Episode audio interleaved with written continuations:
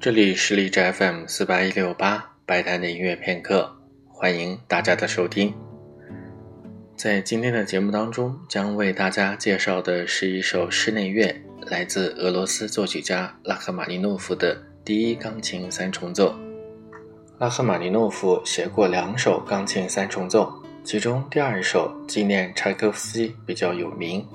今天在节目当中将播放的是第一首。他的第一首钢琴三重奏采用的是单乐章的形式。虽然这首三重奏在拉赫玛尼诺夫的室内乐当中演出的几率不是特别高，它的知名度也不像双钢琴组曲。